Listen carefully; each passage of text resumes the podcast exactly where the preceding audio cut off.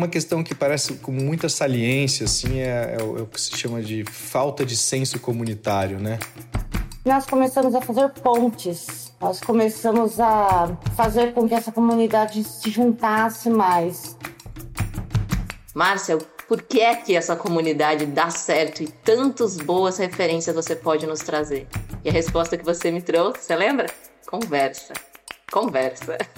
Conversa, exatamente, conversa. Aqui é tudo a base de conversa.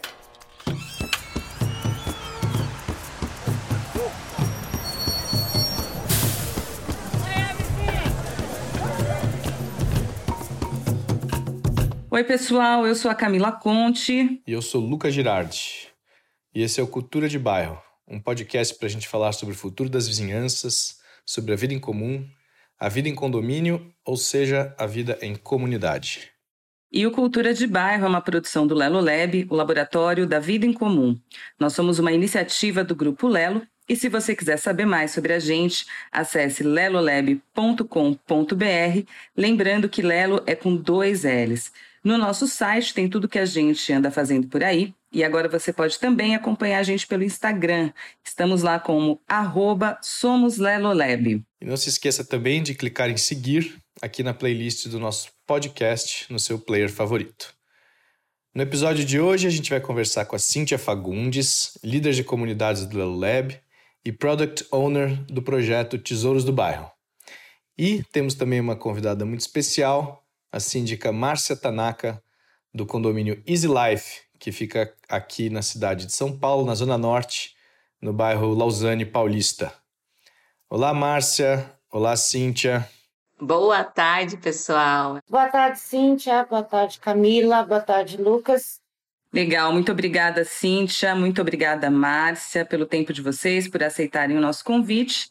Eu acho que a gente pode começar com cada uma se apresentando, contando um pouquinho da sua história, né? Cíntia, como é que você chegou até esse tema? Márcia, como é que você virou síndica aí no, no seu condomínio? Vou começar com a Márcia, nossa, nossa convidada, e depois eu passo para a Cíntia. Conta para a gente, Márcia, como é que foi a sua jornada aí até se tornar síndica do, do Easy? Conta um pouquinho da sua história.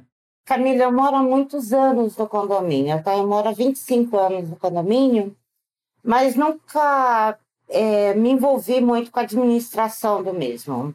Há uns cinco anos atrás, nós viemos a ter vários problemas administrativos, de obras, todo um tipo de problema aqui no condomínio. Aí o que, que aconteceu? Nós decidimos que, como eu tinha alguma experiência em obras, como eu conhecia obras, eu acabei assumindo a postura de síndico para poder arrumar algumas coisas que tinha aqui que iam ficar muito caras para a nossa comunidade Easy Life aqui fazer esses concertos. E com o passar do tempo, comecei a me envolver mais com, com os moradores e vi que eles tinham algumas dificuldades, dificuldades em acesso a produtos, dificuldades de mobilidade, dificuldades em amizade. Um não conhecia quem era o outro e nós começamos a fazer pontes. Né? Nós começamos a fazer com que essa comunidade se juntasse mais. E o ápice dessa, dessa comunidade aconteceu durante a pandemia, que todos precisavam de todos, e isso foi muito bom. Foi muito bom mesmo. Claro, não bom a pandemia, a pandemia foi uma tragédia, mas para a vida comunitária, essa junção das pessoas precisando uma das outras, foi muito importante para nós. Muito bom. A gente vai chegar já nesse tema e eu vou querer saber um pouco mais como é que isso se deu, mas eu quero passar agora a palavra para a Cíntia para ela também se apresentar e contar um pouco, né? Como que ela chegou, como que ela se aproximou, assim, como você se aproximou, Cíntia, desse tema, né, da comunidade? Onde começou o seu interesse nesse sentido e como é que foi o seu percurso até chegar aqui no, no Level Lab, tá agora como a, a nossa grande especialista em comunidades? Claro. Bom, a minha trajetória é um pouco diferente, né? Eu sou uma acadêmica, eu acabei fazendo a minha formação em geografia, sempre trabalhando com temas de planejamento urbano, e fui direto emendando na carreira acadêmica um mestrado e um doutorado. E foi nesse doutorado que eu descobri e me aprofundei mais sobre o tema de cidades inteligentes. E desde lá eu estudava esse conceito e buscava entender como que as cidades inteligentes podem realmente melhorar a vida das pessoas, né? E aí eu percebia que não é só de tecnologia ou de poder público que a gente precisa para entender que as cidades melhores também está sob nossa responsabilidade. E que para existir uma cidade melhor, precisam existir pessoas inteligentes, né? No sentido uh, de proatividade, de participação. E também tem uma outra escala e dimensão, que é a dimensão comunitária. Então, como que a gente engaja pessoas nas suas diversas ações na sociedade para entender que cada um tem uma parte desse bolo ou dessa responsabilidade por melhorar a vida das pessoas. E aí foi saindo desse doutorado que eu fiquei assim muito interessada em realmente agir com esses diversos agentes de inovação, diversos agentes produtores da própria sociedade, para entender o papel de cada um. E eu entendi que para além da universidade eu podia migrar e conversar com o setor público, com o setor privado e com as próprias pessoas e também a sociedade civil organizada. Então eu tinha essa vontade de entender sobre esse tema de cidades inteligentes a partir de um amplo termo. Mas naquele momento em que a pandemia chegou e que eu já tinha esse anseio de retornar à vida né, profissional e buscar qual seria o meu lugar ao sol para entender e colaborar sobre esse tema de cidades inteligentes, sobre esse outro olhar que eu vi no meu próprio condomínio, vi, vi com mais assim é, verdade, né, por conta da pandemia que existia pouquíssimo senso de comunidade entre aquelas pessoas, pouquíssimo relacionamento, contrário do que a Márcia vai poder ainda mais aprofundar conosco, né? O quanto que a pandemia trouxe de incentivo para essa conexão, mesmo quando a gente estava mais né, afastado possível por conta do isolamento.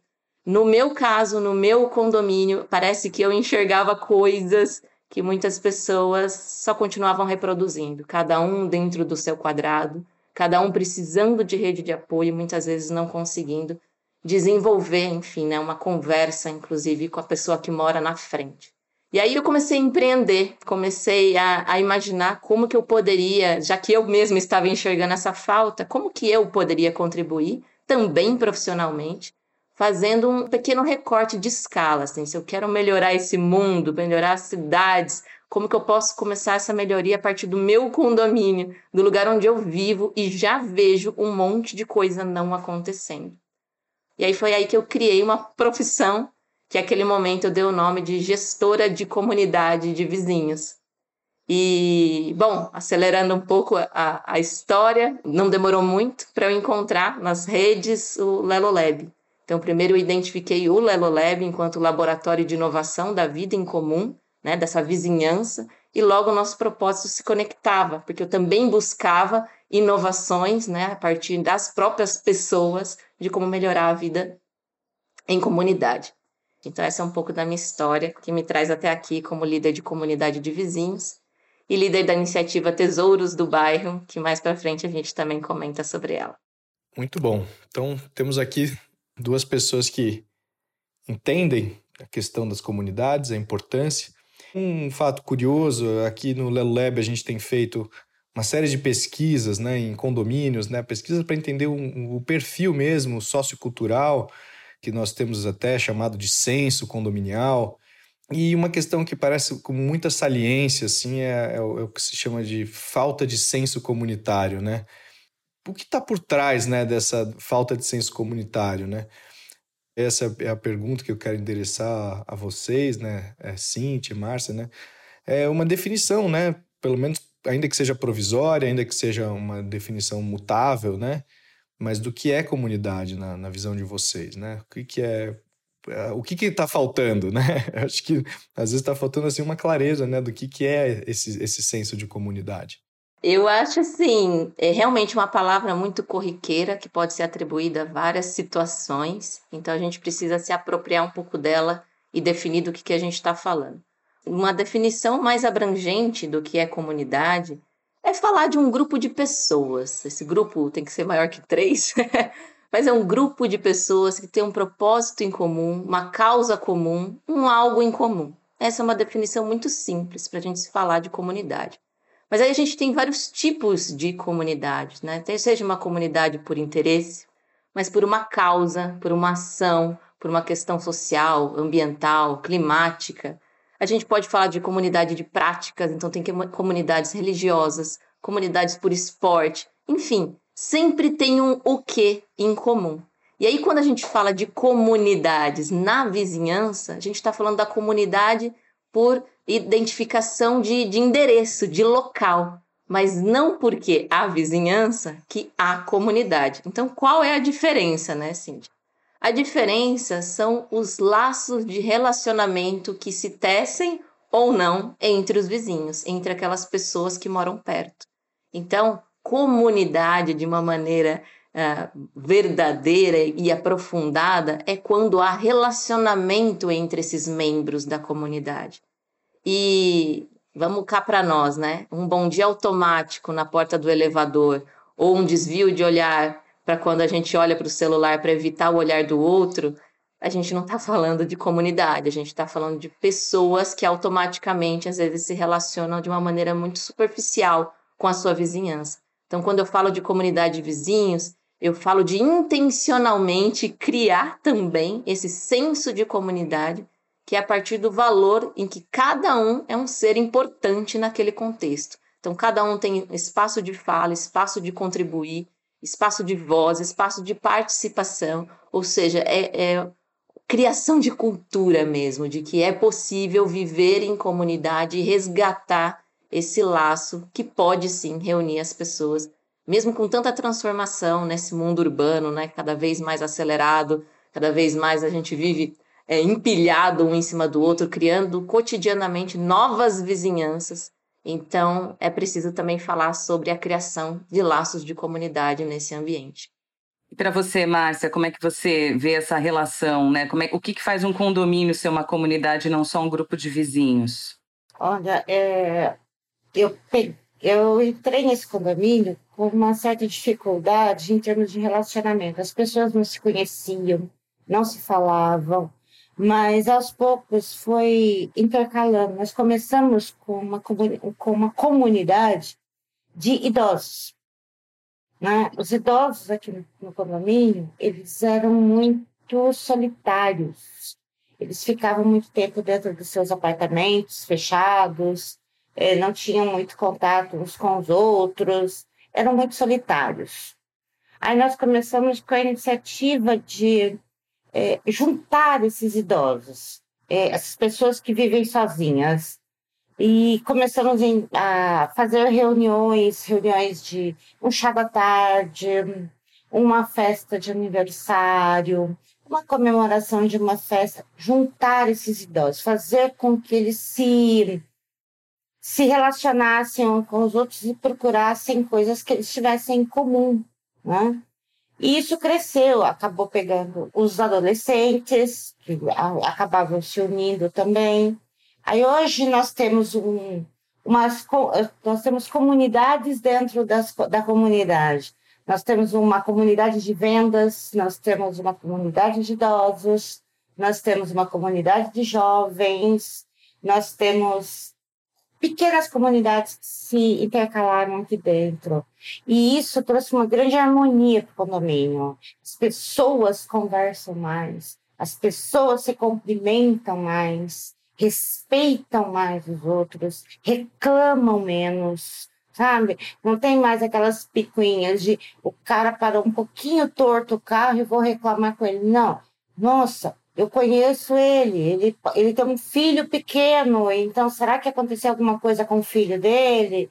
Ou uma criança chora à noite, não tem mais uma reclamação na portaria de barulho, e sim é, uma, um vizinho que liga para saber se pode ajudar, se pode fazer alguma coisa uma pessoa passa mal, tem aquele negócio, poxa, a ambulância estava me incomodando. Outra pessoa vai até lá e se oferece. Está demorando? Eu levo no pronto-socorro. Quer dizer, é, abrir um laço comunitário dentro do condomínio, que é um lugar muito bom para se viver.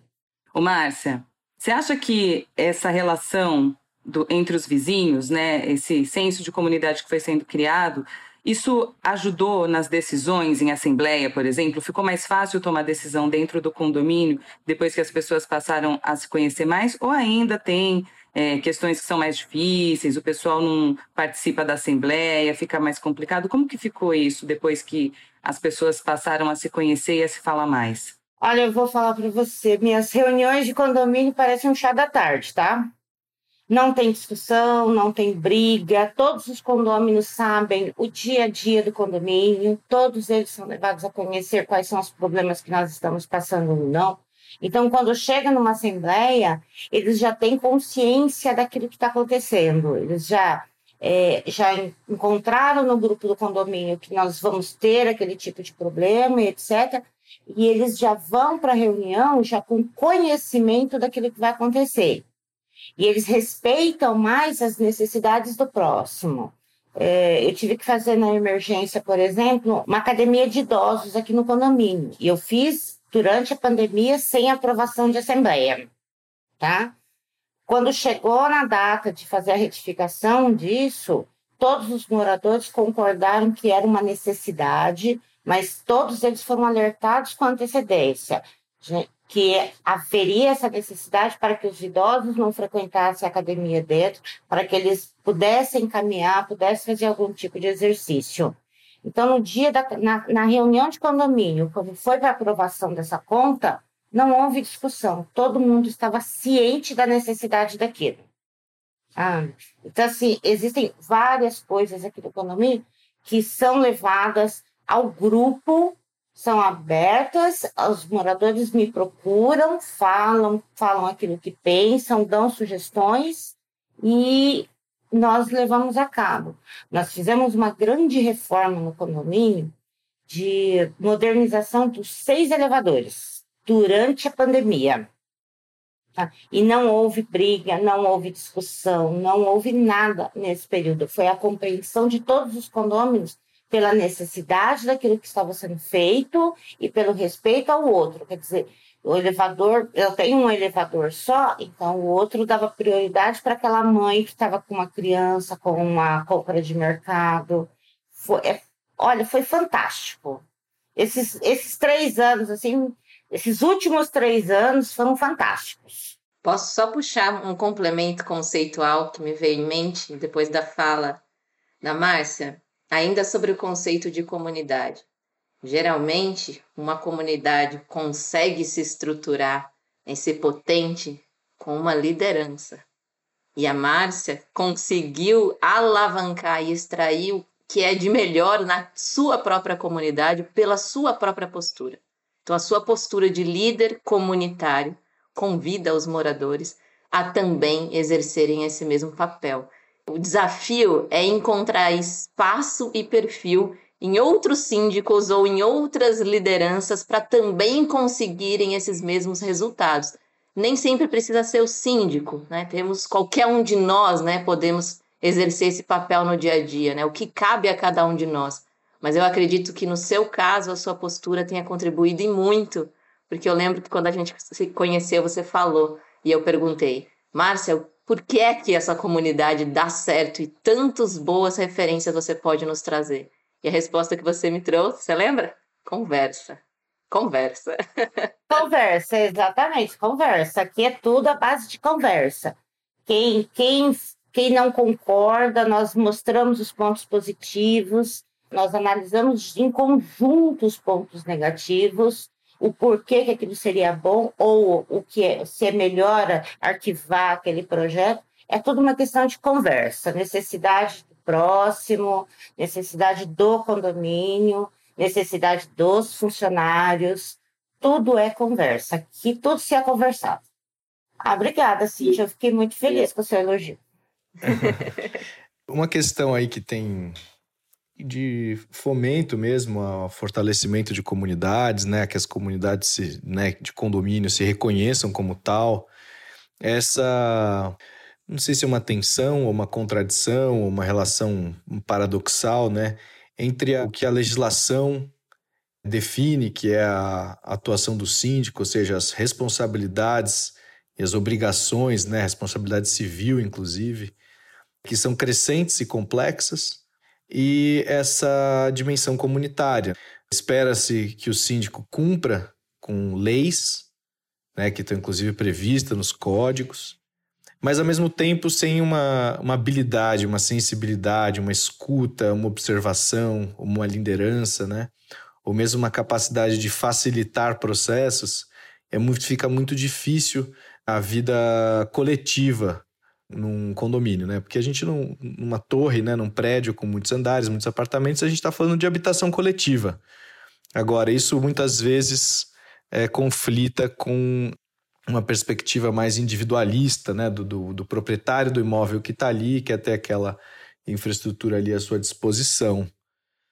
Então, eu gostaria de entender um pouco como é que, como é que navega né, nessa, nessas questões né, entre legalidade e comunidade. Realmente, da minha visão, né, nunca fui síndica, mas já participei de conselho justamente por tentar dar um passinho à frente e colaborar com, com a vida condominial. Mas são múltiplos os papéis que estão no colo do síndico múltiplos. E os aspectos da legalidade parecem ocupar toda a sua agenda. E eu acredito daquilo que eu tenho vivido e visto, principalmente hoje em dia no Lelo Lab, né, em contato com diferentes comunidades de vizinhos, diferentes condomínios, é que, que esse tema acaba ficando apenas para aqueles que têm perfil, como a Márcia, né, ou essa habilidade. É, eu acredito que o, o síndico acaba sendo aquele grande apagador de incêndio. Ele acaba mediando os conflitos da maneira que ele consegue, da maneira que cabe, mas ainda muito arraigado às normas, às regras, ao que vença a maioria. E muitas vezes acho que falta formação mesmo. Então, eu acredito muito que haja espaço e oportunidade, necessidade, mais do que isso, né, de formação e aconselhamento nesse sentido, de desenvolvimento de laços de comunidade, mas para não ficar só num amplo termo, Vamos falar que uma formação em planejamento participativo já contribuiria em muito para começar a trazer as pessoas para a mesma mesa de reunião, para além das assembleias de condomínio tradicionais e essenciais, para que se formem grupos de trabalho e que, se unindo as habilidades e competências individuais das diferentes pessoas que ali vivem, logo a gente tem uma pauta né, muito diversificada e aprofundada daquilo que nós identificamos que a gente quer para aquele condomínio. E aí as pessoas se, se tornando parte, se percebendo importante e começando a se relacionar, ou seja, tendo mais espaços de conexão, eu acredito que isso já começa a se estruturar numa agenda comunitária mais significativa para um determinado condomínio, ou até mesmo para o próprio bairro, né? Estamos falando também de associação de moradores de bairro, não necessariamente no intramuros de condomínio. É, o que, que acontece? Hoje, existe uma peculiaridade em cada condomínio. As pessoas querem que as as obrigações legais sejam totalmente respeitadas, que o orçamento seja em dia, eles precisam de um contador, eles querem um advogado, e os condomínios hoje eles não estão muito interessados em saber como é, se aplica o contato humano dentro dos condomínios, porque hoje o foco principal é a parte econômica dos condomínios. Então, o síndico no geral, ele é muito impessoal com os moradores. Condomínios pequenos exigem uma, uma proximidade com os moradores muito maior, existe uma sensibilidade, porque tem que ter aquela participação, aquela, o que o condomínio precisa, o que está acontecendo dentro do condomínio, quais são as dificuldades para se chegar a, a um consenso geral. Hoje, um administrador de condomínios deveria ter uma parte humana. Se ele não tivesse esse olhar humano, ele deveria ter um assessor ou alguém perto dele para entrar em contato com esses moradores, para fazer essa ponte humana financeira. Márcia, mas na sua visão, como que seria essa figura assim? Porque humano dá para entender muitas coisas, né? Mas no caso específico de uma moradia coletiva, como é um prédio, né? Como que é essa, na sua percepção, aqui fazendo um exercício de imaginação, né? Como que seria essa figura, sabe? É, eu acho que talvez se fosse um morador, vamos extrapolar, um morador um pouco mais velho dentro do condomínio, que conheça um pouco mais sobre as partes, o, o que compõe o condomínio, que tem uma, uma amizade maior dentro do condomínio, que saiba escutar os moradores, esse tipo de coisa, sabe? Ele tem que parar e ouvir cada morador e não só determinar o que cada morador tem que fazer. Ouvir, saber a necessidade de cada morador e tentar é, compartilhar com os outros para que haja uma rede de apoio dentro do condomínio referente a isso. Eu acho que a figura seria exatamente essa: um morador mais antigo que se preocupasse mais com as pessoas. Eu quero dizer, uma pessoa que ela precisa estar deslocada do corpo diretivo e de decisão ou ela pode também fazer parte desse grupo? Não, eu acho que é muito importante que ela faça parte desse grupo, para que ela leve isso para o conselho. Então, é muito importante que seja uma pessoa que faça parte do conselho, por exemplo, e que faça essa ponte administrativo, humana, comunitária dentro do conselho. Que ela traga isso para que o conselho analise, para que o conselho vote, ela traga essa visão mais humana para dentro do conselho. Eu acho que é muito importante que ela faça parte da, da parte da administração. Seria interessante você nomenclaturar todos os conselheiros, aí você parte do. Esse aqui é um conselheiro fiscal, esse é um conselheiro comunitário. Você poderia nomenclaturar todos os conselheiros, quer dizer, colocar um em cada, em cada setor necessário dentro do condomínio um conselheiro de obras, um conselheiro fiscal, um conselheiro de comunidades. Você pode separar esses conselheiros. Seria é, pessoas se candidatariam a essas vagas que elas teriam mais o perfil daquilo que elas estão procurando. Sabe? Aquilo que é dentro do perfil delas e dentro do perfil que o condomínio precisa. Perfeito, Márcia. Eu acho que nesse, nessa sua fala já traz, inclusive, uma proposição, uma sugestão para quem nos ouve. Então, como a gente descobrir a partir dos talentos, das habilidades das pessoas que já vivem no condomínio, que não necessariamente já têm um papel, uma função pré-definida, potencialidades para contribuir na vida em comum. Então, como descobrir espaços e formas de criação de grupos de trabalho e aí conseguir distribuir de uma forma mais horizontal essas tantas demandas da vida em comum. No meu caso, respondendo um pouco sobre o que a Camila perguntou, a minha trajetória dentro do meu condomínio, quando eu comecei a identificar que havia ali sim uma oportunidade de atuação daquilo que eu enxergava que era potente, que era conectar a vida daquelas pessoas, eu comecei como moradora ativista. Eu comecei apenas como moradora e não tendo papel nenhum de síndico ou conselheira a propor eventos, a organizar pautas, a falar que a gente precisava se, se, comunicar melhor. No meu condomínio havia muita falta de comunicação, assim, de base mesmo. A gente não tinha um lugar para se comunicar que não na assembleia. E aí eu identifiquei que a minha voz ela poderia ser muito melhor amplificada se eu estivesse em algum lugar de legalidade. Então eu também concordo que tenha sim que ser distribuído, não só centralizado na figura do síndico, mas que haja alguma legalidade no seu papel. E aí foi por isso que eu fui na numa das assembleias me oferecer para um lugar de conselho que estava no meu condomínio é, extinto há 10 anos, que era o Conselho Consultivo. No meu condomínio há 10 anos existia apenas o Conselho Fiscal, que tem muito esse lugar da fiscalização das contas. E essa é uma habilidade.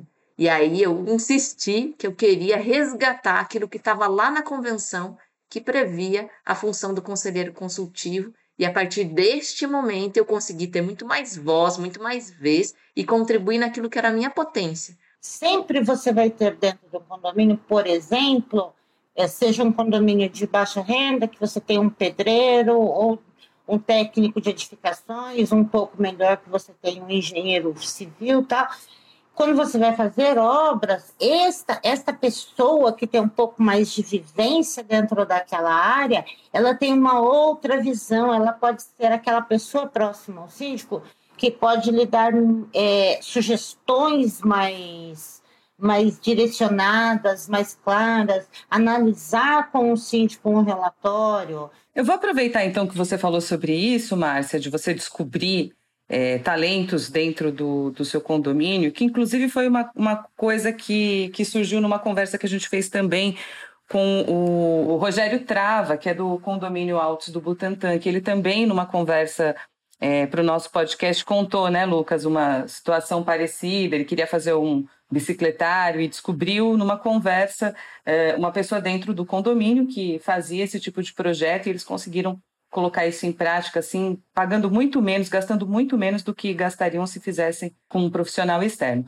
E aí eu estou trazendo isso porque, né, uma das, das iniciativas do, do Lelo Lab, né, o nosso primeiro projeto que foi para a rua foi justamente o Tesouros do Bairro, que tem essa natureza de mostrar para a vizinhança quem são os talentos, né? Quem é que, que mora aqui no meu apartamento do lado? Ah, pode ser uma confeiteira, uma engenheira, uma advogada, a gente tem muito essa preocupação de fomentar é, esse convívio entre vizinhos de forma que as pessoas também se descubram né, nesse lugar. Que a Cíntia comentasse um pouco sobre uh, o Tesouros do Bairro, como isso está sendo colocado em prática nos condomínios, de que maneira que a gente já consegue perceber alguns resultados a partir uh, do Tesouros do Bairro, que era uma plataforma e agora virou um aplicativo. Perfeito. Sim, Tesouros do Bairro é essa iniciativa que tem como seu coração principal revelar preciosidades na sua vizinhança. A gente está falando muito aqui de condomínio, e essa vizinhança é muito relevante para a gente, mas a gente pode falar do bairro também, né? Tem muitos laços de vizinhança enfraquecidos nas grandes cidades, principalmente, também nessa dimensão do bairro. Mas imagina se a gente pudesse descobrir, tiver incentivo para descobrir, né, um estímulo extra para descobrir quem mora ao lado. Então, quais são as potências das pessoas que moram vizinho a nós? E às vezes a gente atravessa longe na cidade para ir buscar e acessar aquilo que a gente precisa para o nosso cotidiano, para o nosso dia a dia. Então tem muita vantagem em conhecer quem está perto. Seja para a gente descobrir um prestador de serviço, descobrir uma manicure, descobrir alguém que presta serviço de festa infantil. No meu caso, no meu condomínio, era falta de cultura a gente descobrir quem morava ao lado. Mas foi quando começou a, a, ter um grande problema no piso de cozinha meu, começou a destacar todo o meu piso de cozinha. No dia seguinte, na verdade, no final de semana seguinte, eu ia receber visita que eu usei o grupo do condomínio para descobrir se ali mesmo eu poderia encontrar um pedreiro, uma pessoa para reformas gerais, e eu encontrei. E ali também eu consegui encontrar pessoas para fazer troca de brinquedos com a minha filha, não precisei comprar um objeto novo, porque eu poderia estimular a cultura de colaboração. Então, tanto a, a, cultura de colaboração, de convívio e de fortalecimento da economia local é o que a gente busca também estimular com a iniciativa de Tesouros do Bairro que tanto vê nas próprias pessoas, né, esses talentos, esses tesouros, né? Todos nós temos algo precioso para compartilhar, seja da nossa profissão, da nossa habilidade, da nosso histórico de vida. Então, quantas pessoas têm, sei lá, uma vivência de, de campo? E aí, por conta disso, traz habilidade de conhecimento de, de hortas, de plantio, de contato com a natureza, com a terra, que é muito caro, é muito, muito valioso nos dias atuais, né? ainda mais nesse resgate. Então, quando a gente olha para a nossa vizinhança com um olhar de oportunidade positiva mesmo, né? vantagem, benefício, a gente consegue imaginar que é muito saudável a gente conviver, porque a gente pode compartilhar espaço, compartilhar saberes, compartilhar projetos, enfim. E a iniciativa Tesouros do Bairro hoje, né, em 2022, no Lelo Lab agora, né, com essa amansar da pandemia que a gente pode voltar a conviver, além de só viver, a gente conseguiu multiplicar a nossa entrada da iniciativa em alguns condomínios. E é interessante isso, a na verdade, eu queria entender né, um pouco mais, é, dentro da, dessa conversa que a gente está tendo aqui, é, exemplos assim bem sucedidos, né, de se você tem na sua experiência é, um caso, né, de, de um movimento, de uma ação, né, de fortalecimento de comunidade, assim, uma vivência positiva que, que vocês tenham tido. Na realidade, eu tenho, é, faz muito tempo que eu tenho aqui dentro do condomínio, e isso, meu pequeno movimento cresceu um pouco mais durante a pandemia, de levar os idosos para vacinar ou ao médico, tá? Então, assim, eu fiz um grupo dentro do condomínio e todos, todas as semanas, é, duas vezes por semana, eu fazia, fazia caravana, juntava de cinco em cinco idosos e levava ao posto de saúde para que eles tomassem vacinas antigripe, covid ou a vacina que eles precisassem tomar. E isso cresceu bastante. Então, teve dias assim que eu tive que fazer três, quatro viagens. Eu já estava ficando super conhecida no posto de saúde, o pessoal já sabia até onde era meu carro, já fiz até demarcação no posto de saúde na frente lá para eu poder parar o carro e eles não descerem mais. Foi muito legal. Então, assim, esse, o movimento da vacina foi um, uma coisa assim que alavancou muito o movimento. Quer dizer, a gente descobriu que tínhamos muitos idosos dentro do prédio que não tinham assessoria externa, que não tinham parentes ou alguém que pudesse fazer esse, com eles esse tipo de trabalho. Com isso, a gente começou a conhecer mais a comunidade. A Jaqueline, que é uma moradora, ela começou a querer fazer bolos para fora. Aí o que, que ela começou a fazer? Ela fazia bolinhos para cada idoso que fazia aniversário naquele determinado dia e entregava os bolinhos para dar um dia de alegria para o idoso. Distribuía as fotos, depois fizemos um grupo só dos idosos para cantar parabéns para aqueles idosos. Foi muito bom.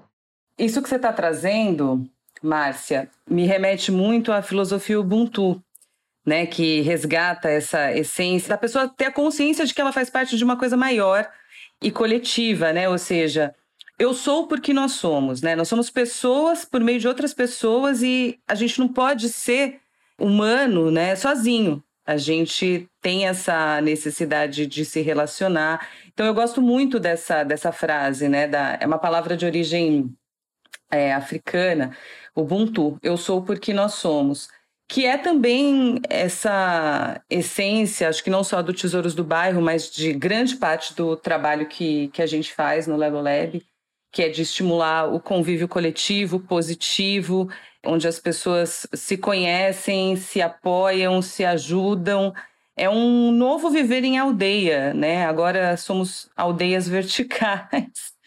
Nosso podcast está chegando ao fim, gente, eu vou partir aqui para o nosso, nosso encerramento de dicas, né? Eu queria muito uh, que você, Márcia e Cíntia, indicassem para gente, para quem está ouvindo, pode ser livro, filme, série, podcast, enfim, fiquem à vontade para indicar alguma coisa que vocês gostem bastante sobre o assunto.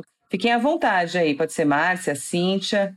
Tá bom. Bom, é, primeira dica que eu vou dar é sobre a própria iniciativa do Tesouros do Bairro. A gente teve a oportunidade de contar aqui como que a gente tem estimulado, estimulado essa cultura de comunidade, convívio e colaboração nas imediações de prédios, condomínios e bairros, mas a gente também faz isso através hoje de um aplicativo.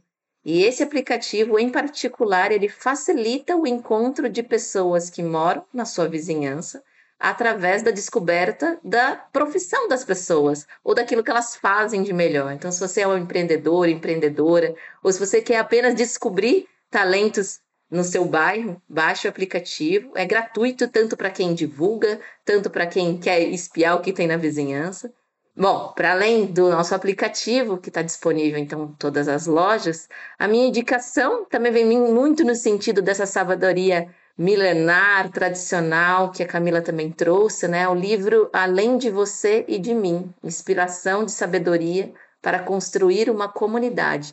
É um conjunto de artigos que fala, então, né? Desde esses remontes de, de, de propostas, de ideias seculares, de construção de ecovilas, até conhecimento mais científico embasado para a construção de comunidades intencionais no mundo atual, em que a gente precisa é, se esforçar né, para combater alguns aspectos que ainda isolam muito mais as pessoas por conta de desconfiança e por conta do individualismo e da competitividade. Então, por mais laços de colaboração também na vizinhança, fica a dica dessa leitura. O livro muito legal que eu li, que é muito bom, acho que todos deveriam ler, é Transformar Comunidades, é David Anderson Hooker, né, que fala sobre o problema não é o, o problema é o problema. As pessoas têm que conversar mais, têm que tentar resolver seus conflitos de uma forma mais humana, tentar olhar, é, tirar o foco de problemas e começar a olhar as pessoas. Então, esse, esse livro eu acho muito importante, acho que todos deveriam ler, sabe? É transformar comunidades. E você, Lucas, quer indicar alguma coisa? Você que sempre tem aí na manga dicas legais? Eu vou recomendar um livro sobre antropologia, que é de um autor escocês chamado Tim Ingold. E tem traduzido em português, e é um livro muito interessante é, que explica por que, que a antropologia é importante. E o que é antropologia? Né? É estudo do comportamento humano, né? E a gente está agora começando com o Lelo Lab mais um ciclo né, de pesquisa antropológica, que é para justamente entender quais são as, as especificidades das comunidades formadas em habitação coletiva, né? ou seja, nos condomínios, no nosso caso. E é muito interessante que ele faz uma, é um livro curtinho, ele faz uma recapitulação da história da antropologia e ele apresenta uma espécie de agenda de futuro, né? E ele coloca que o trabalho da, da antropologia hoje é aprender junto a como viver melhor. Então, num determinado momento, a antropologia serviu para você dominar o outro, ou seja, eu entendo o comportamento dele, eu entendo a linguagem dele, e a partir desse conhecimento eu manipulo. E hoje não é a visão da antropologia contemporânea não é mais essa, é você se envolver para aprender junto a como viver melhor. Então ela tem uma proposta que é de caráter educacional, né, desse aprendizado, e eu acho muito interessante isso é, aplicado nesse é, contexto comunitário. E no final das contas, esse é o grande trabalho de todos nós, né? Que é o famo a famosa pergunta como viver juntos, né? Então eu queria deixar essa, essa dica aí de, de, de leitura que é bem, bem interessante. Muito bom. É, eu vou indicar um que eu adoro, né? Quando estava chegando ao Lelo Lab, estava lendo esse livro, que é O Novo Poder, que ele mostra como, como gente, qual que é o novo poder hoje, né? É justamente você se relacionar é, com seus pares, você viver em comunidade e você estimular práticas né, de, de articulação entre as pessoas para se alcançar objetivos comuns.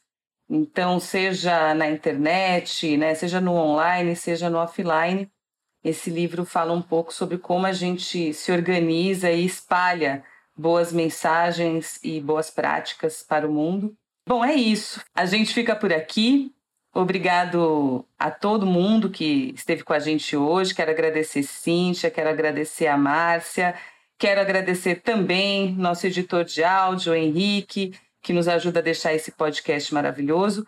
E principalmente agradecer a você que está ouvindo a gente. Indique o Cultura de Bairro, siga a gente no LinkedIn, siga a gente lá no Instagram, arroba Somos. Acesse nosso site lelolab.com.br e acesse o Tesouros do Bairro, né? Agora o Tesouros do Bairro é um aplicativo.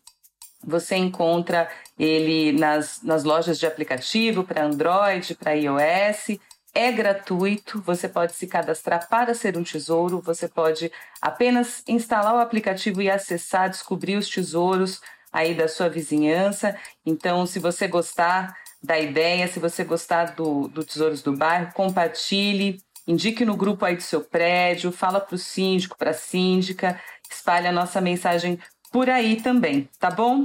É isso, gente. Muito obrigada. Até o próximo episódio. Um beijo.